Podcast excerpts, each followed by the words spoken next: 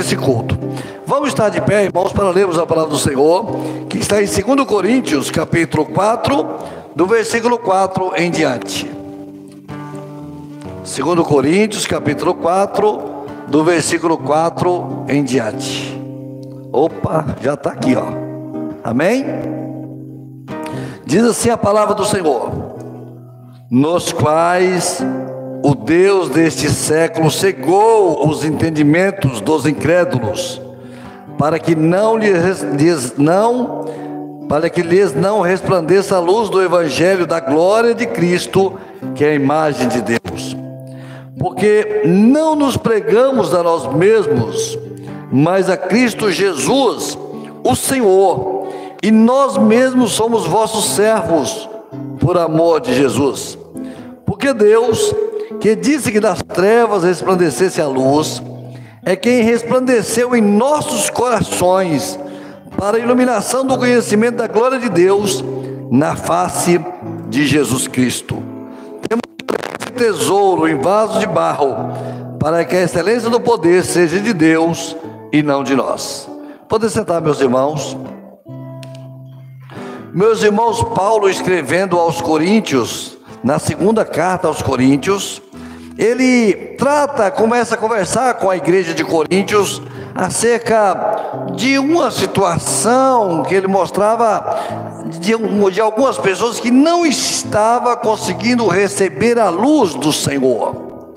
Então ele diz que o Deus dos séculos, o Deus deste século, quando o, o, essa, essa, essa imagem secular fala desse homem imediatista, desse homem que não espera no futuro, desse homem que não tem esperança na eternidade, é o Deus deste século. Ele vive esse tempo presente como se ele fosse imortal, ou como se ele fosse alguma coisa importante, que tudo se acaba aqui. Então é o Deus desse século. O homem hoje, naturalmente, ele é imediatista. Então Paulo ele vai trabalhar essa imagem da luz e das trevas e vai falar como isso acontece dentro das pessoas nesse texto que nós lemos e de que forma isso impacta a nossa vida e como isso impacta o nosso coração. Então ele diz assim: por, não, não dos quais o Deus deste século cegou os entendimentos dos incrédulos. Veja que não cegou os olhos cegou os entendimentos dos incrédulos. E é aquele que ele não consegue entender ou compreender como Deus e como Jesus é maravilhoso e poderoso, nos quais o Deus destes séculos cegou os entendimentos dos incrédulos. Aquele que não crê, ele está ele está com o seu entendimento como que bloqueado, mas bloqueado por uma ação do Deus desse século. É um trabalho do Deus desse século que fez esse homem não enxergar com o seu entendimento. Mas o que que esse homem que está cego por essa ação do Deus dos séculos, ele não está enxergando para que não lhes resplandeça a luz. Então a luz existe, mas ele está sendo impedida de chegar até ele, porque o Deus desse século está impedindo. E quando a gente estava vindo aqui para a igreja, a gente viu assim uma multidão, né, cega, caminhando, não é? Uns, uns bem mal vestidos, né? Mal vestido de mau gosto e mal vestido de pouca roupa também, né? Que negócio de carnaval é uma coisa horrorosa, né?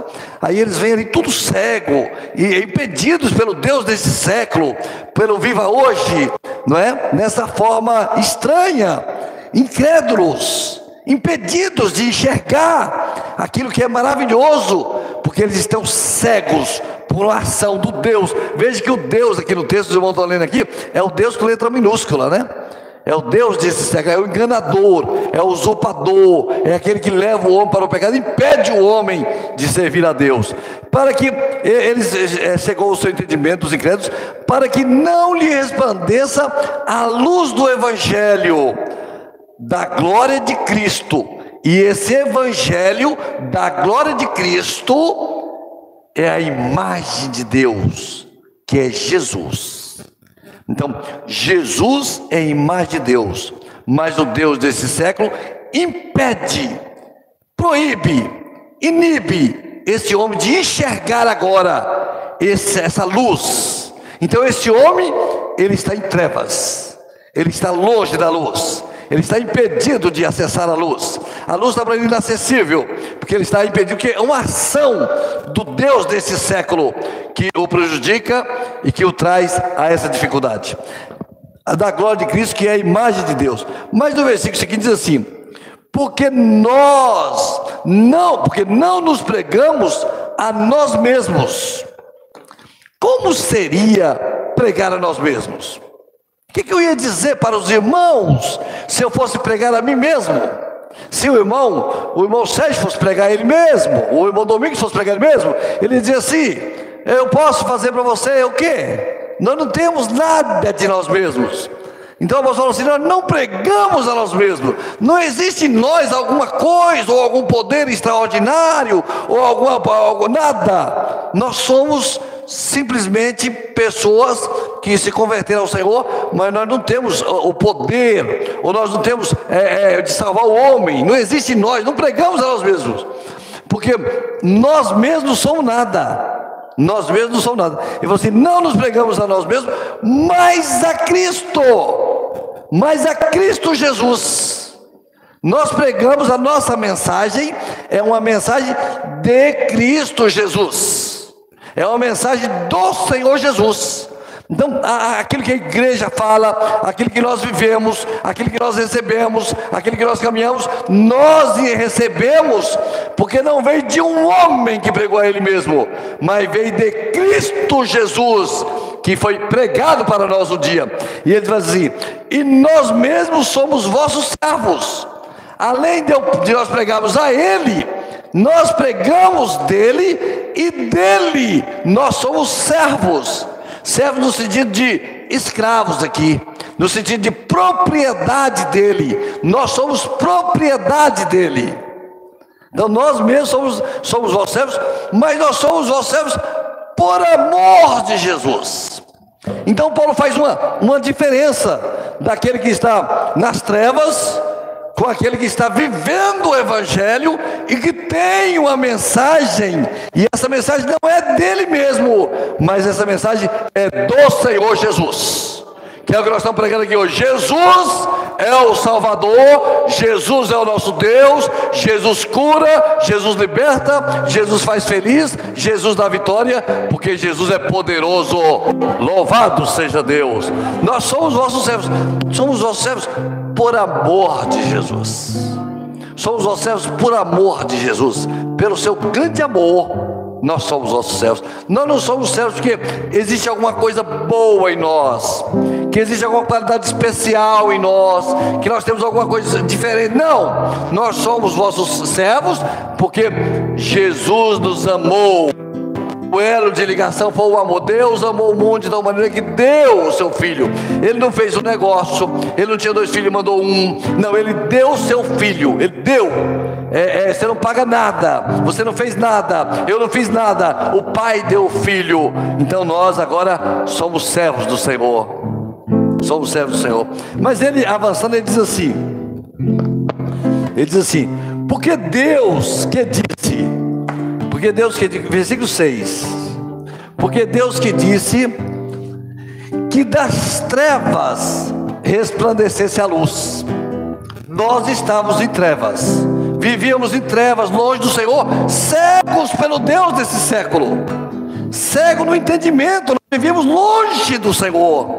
Nós vivíamos em trevas, porque Deus disse que das trevas resplandecesse a luz. Resplandecer no sentido de brilhar uma luz em nós. É uma, é uma luz que ela resplandeceu. Ela resplandeceu não é por causa de nós, mas por causa da glória do Pai. Então a glória do Pai que resplandece sobre nós, resplandeceu a luz. Então resplandeceu essa luz e quem resplandeceu em nossos corações. Essa luz, ela resplandeceu em nós, mas ela atingiu também, ela resplandeceu os nossos corações. É uma luz que não atinge somente o exterior, mas ela entra lá no interior do homem, e lá no interior do homem ela tira as trevas e coloca a luz. Tira o Deus desse século e Jesus habita no nosso coração. Louvado e exaltado seja Deus. Resplandeceu em nossos corações para iluminação do conhecimento. Você lembra lá que estava cego pelo conhecimento? Agora aqui iluminou o conhecimento. Nós agora estamos conhecendo na luz de Jesus, todo o plano de Deus para a nossa vida, como servos, como homem de Deus, como vidas novas na presença do Senhor. Iluminação do conhecimento, mas não é um conhecimento qualquer, é o conhecimento da glória de Deus. Aonde que esse conhecimento está revelado da glória de Deus para nós? Na face de Jesus Cristo no rosto de Jesus, na face dele. Como que ela pode resplandecer para nós? Na face. Então, aqui em cima, fala assim que, no primeiro versículo que nós lemos, diz assim: é, Nos quais o Deus desse século cegou os entendimentos incrédulos, para que não lhe resplandeça a luz do Evangelho, da glória de Cristo, que é a imagem de Deus. Mas Jesus agora ele resplandece pela sua face. Então Jesus, quando ele veio ao mundo, quando Jesus vem em carne, quando ele vem cumprir aquilo que estava na palavra, que ele foi entregue por nós, na sua face, ele resplandeceu a glória de Deus, e ele transferiu, e isso, e, ele é a imagem de Deus, e, e essa imagem de Deus resplandeceu em nós. Nós somos resultado dessa operação, desse trabalho, dessa imagem de Jesus na cruz do Calvário. E aí, quando ele diz isso sobre ele, essa questão dele, ele, ele na imagem de Deus, ele resplandeceu em nós. Então Paulo vai dizer assim: temos, porém, aí Paulo vai finalizar esse texto, dizendo assim, no versículo 7: temos, porém, este tesouro em vasos de barro, para que a excelência do poder seja de Deus e não de nós. E aí agora é a mensagem. Pergunta aos irmãos. Veja que tudo isso, esse resplandecer, essa glória, essa imagem, essa salvação, essa eternidade, toda essa operação do Pai e toda essa salvação de Jesus Cristo, o amor de Jesus, agora tudo isso está dentro de nós. Essa luz invadiu a nossa vida, invadiu o nosso coração, tomou conta da nossa vida, é, é, ela iluminou o nosso conhecimento e iluminou o nosso coração. Foi no entendimento e foi no interior. E agora tudo isso, toda essa riqueza que o apóstolo Paulo fala assim, ó profundidade das riquezas, toda essa riqueza agora, ela está dentro de você. Você é um vaso de barro mas o, o tesouro está dentro de você. Temos, porém, esse tesouro em vaso de barro. E aí, agora nós vamos parar um pouquinho aqui para dizer o seguinte: um tesouro é uma coisa de muito valor. Você achou o tesouro, as pessoas procuram um tesouro. Um tesouro é uma coisa de muito valor. É algo muito especial que não encontra em qualquer lugar. Eu pergunto assim, humanamente falando aqui: você já encontrou algum tesouro? Eu nunca encontrei nenhuma moedinha de ouro não é? Não, ninguém encontra o tesouro em qualquer lugar, não é? Os mergulhadores ficam anos procurando um tesouro daqueles navios, não é? Porque, ah, vou encontrar um tesouro. Todo mundo quer. Quem é que não quer cavar uma casa para fazer uma casa e encontrar um baú de tesouro, não é? Todo mundo quer isso. Tesouro é uma coisa difícil de achar. Tesouro é precioso. Tesouro não está em qualquer lugar. Tesouro está escondido, não é? Mas esse tesouro que é aquele que o Deus dos séculos impediu que aquelas pessoas encontrassem, ele está dentro de você. Você tem esse tesouro em vaso de barro, você é o vaso de barro, o tesouro é Jesus. E aí, você é algo escondido. Tesouro tem um valor inestimável. Você não sabe quanto vale um tesouro. Você olha assim um tesouro, assim, né? você fala, gente, quanto que vale? Você não sabe, é um valor inestimável, não é? é o Evangelho, ele revela o tesouro. Ele vai falar o que? Do tesouro escondido. Ele vai falar da pérola de grande valor que é Jesus. Ele vai falando desse tesouro, não é? Esse tesouro. É, Jesus é o maior tesouro que um homem pode encontrar. E ele encontra por ação do amor de Deus. Porque vence aquele Deus desse que estava impedindo de você encontrar o tesouro. E ele abre e o tesouro entra no seu coração. E você agora está cheio da riqueza de Deus.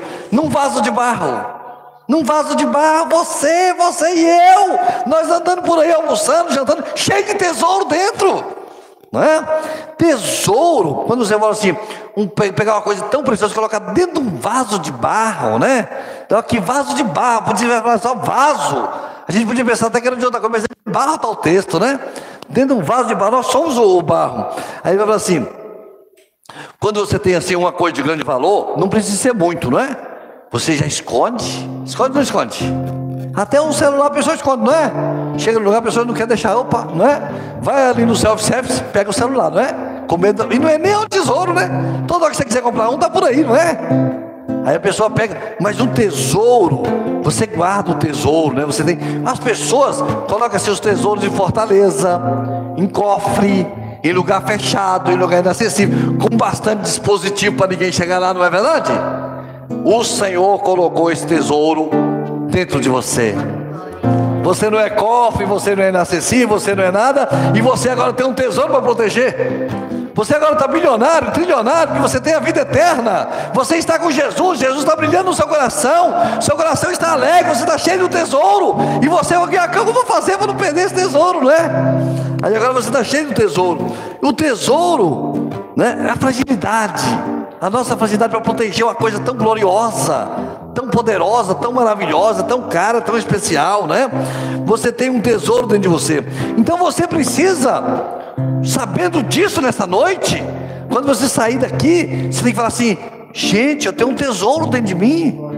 Eu preciso proteger esse tesouro. Esse tesouro é tudo que eu tenho, é maravilhoso. É, é, ele, é, ele, é, uma coisa que eu não conquistei, que eu não trabalhei para ter, que eu não fiz nada para ter, porque eu não tinha como fazer. Porque nós não pregamos a nós mesmos, mas Deus nos deu esse tesouro pelo seu Filho Jesus, que é a imagem do Pai. Aí você está com esse tesouro agora dentro de você. Como é que você vai fazer com esse tesouro? Você tem que proteger o tesouro, né? Você não pode perder o tesouro. Você não pode deixar o tesouro ser roubado. Quando é que o tesouro é roubado? O tesouro é roubado, o ladrão, ele vem rouba rapidamente, né? O furtador, você nem viu. Ele já rouba, não é verdade? Às vezes a gente vê aqui na, na televisão, né? As pessoas roubando celular na rua, né? Aí é três, quatro, cinco do lado da pessoa. Um empurra, o outro toma o celular, bota o negócio, o outro tal, ninguém viu. O cara fica doidinho procurando quem foi que roubou ele, não é verdade?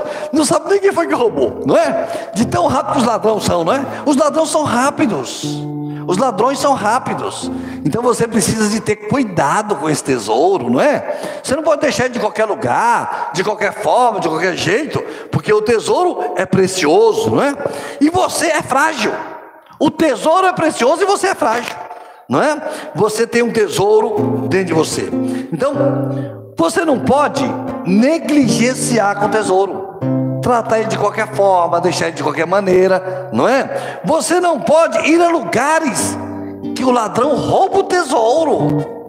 Você fala assim: aqui eu não vou, não. Se eu for aqui, eles vão roubar meu tesouro, não é? Olha que lugar ruim. Olha que lugar horroroso, eu não vou entrar aí não, que se eu entrar aí eles vão roubar meu tesouro, né? Eles vão roubar o tesouro. Você não pode ir a lugares que você não pode colocar o tesouro em risco. Eu não estou nem aí. Para mim, eu deixo meu tesouro por aí, eu estou aqui, não é? Você não pode trocar o tesouro por uma coisa banal. Por uma coisa besta, você troca o tesouro. Qualquer coisinha você troca o tesouro, não pode, né? Você não pode fazer negócio com o tesouro. Não, vou aceitar, tesouro aqui eu coloco no negócio, tudo bem, vamos fazer negócio, não importa, deixa eu perder o tesouro. Não pode, não é? Você não pode andar em companhia de pessoas que colocam o tesouro em risco. Más companhias, pessoas más, pessoas desagradáveis, pessoas que estão cegos pelo, pelo Deus desse mundo, não têm o tesouro e sabendo que você tem o tesouro, vão querer roubar o seu tesouro. E você está deixando o tesouro de qualquer maneira, você não pode fazer isso, não é? E tem uma outra coisa também, a separação do tesouro e do barro. Você tem que saber e ter consciência que você não é o tesouro, você é o barro. Não é? Você é o barro, você não é o tesouro. Assim, é, a excelência, porque o apóstolo falou assim: para que a excelência do poder seja de Deus e não de nós. Quer dizer, a excelência, o poder, o tesouro, a riqueza, é tudo dele. Nós só somos o vaso, vaso de barro, não é? Então, a excelência de Deus, você só é o portador do tesouro.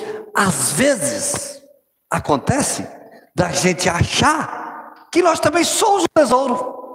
Ah, você acha que porque você orou uma pessoa foi curada, ou porque você falou alguma coisa, o Senhor deu uma benção, você achou logo que você é o tesouro. Você não é o tesouro, você só é o vaso de barro. Você só é o vaso de barro. Você tem o tesouro, mas você não é o tesouro, não é? Você sem. Tira aí, pega aí. Tira o tesouro de dentro de você. Só fica essa casquinha que está andando por aí. Essa coisinha sem graça que somos nós. Tira o tesouro, você fica pobre. Você fica pobrezinho sem o tesouro, você não fica valendo nada. Porque tudo que nós somos, tudo que nós temos, tudo que nós existimos, toda a nossa casa, toda a nossa família, todo o nosso dia, tudo que acontece conosco, tudo nós devemos a Jesus. Ele é o nosso tesouro, Ele que cuida de nós, Ele que nos sustenta, Ele que nos renova, Ele que nos dá alegria, Ele que nos dá vitória, é Ele que é importante. Nós só somos vasos. Nós só somos, às vezes, às vezes a gente vê uma pessoa assim, arrogante, prepotente, achando ser alguma coisa. Diz a, a, a palavra do Senhor no texto, fala assim: levantou-se Teudas, dizendo ser alguém, ele achava que ele era importante, Teusdas. Ele falou, eu sou importante. Não é. Nós não somos importantes, não é? é? É só um tesouro. A riqueza da nossa vida é a presença gloriosa do Senhor Jesus. E agora, quanto você pagou para você ter esse tesouro tão rico dentro de você? Nada. De graça. Uma coisa tão preciosa, tão gloriosa tão maravilhosa você recebeu de graça, a graça gloriosa de Jesus, de graça para nós, mas para Jesus foi um alto preço. Tem um louvor que fala: sei que foi pago um alto preço, foi pago um alto preço para que esse tesouro fosse chegasse até você e todos nós que estamos nesse culto e nós recebemos esse tesouro no nosso vaso de barro, não é? Você entrou aqui vaso muitas vezes, vazio de tudo mas você sai. Aconteceu conosco um dia. Nós entramos num culto, entramos só vaso. O Deus desse século tinha cegado o nosso entendimento. Mas nós entramos quando começou a cantar o louvor, quando a palavra foi trazida, o tesouro foi entrando no nosso coração e foi resplandecendo a luz da nossa vida, e Jesus foi brilhando na nossa vida, e nós entramos pobre e saímos com tesouro na nossa vida, que é Jesus. Louvado seja Deus, não é? Um vaso sem valor, nós somos um vaso sem valor, mas cheio do melhor que existe, e o melhor que existe é o Senhor Jesus. E o apóstolo Paulo, quando ora, ali ele vai dizer assim: ó oh, profundidade das riquezas, como é que pode uma riqueza na profundidade dela ainda? É uma riqueza gigante, é uma riqueza intransponível, é uma riqueza, olha a profundidade das riquezas. Então, é como o apóstolo Paulo chama esse assunto. Olha, dizer uma coisa para os irmãos: cuide bem desse tesouro que está aí dentro de você, no seu coração, agora. Valorize esse tesouro como a coisa mais importante que você tem na sua vida. Viva em prol desse tesouro, proteja esse tesouro, guarde o tesouro, faça tudo para que o tesouro fique sempre com você. Não deixe que o Deus desse século, aquele que cega as pessoas, possa cegar você um dia. Não deixe você perder o entendimento, mas que a luz de Jesus possa resplandecer sobre você sempre e a imagem da glória de Deus esteja sobre a sua vida para toda a eternidade. Aleluia! Você é uma benção. Mas não é porque você, pessoa, é uma benção. Você é uma benção porque Jesus, que é o tesouro, está dentro de você. Cuide do tesouro. Faça o exame da sua vida. Meu tesouro está em risco aqui. Eu fui a algum lugar com meu tesouro, prejudicou. Eu fiz um negócio que prejudicou meu tesouro. Não posso perdê-lo por nada, porque ele é tudo que eu tenho. Jesus na nossa vida, Cristo em vós, diz a palavra, esperança da glória, esperança da eternidade. Sem o tesouro, somos ninguém.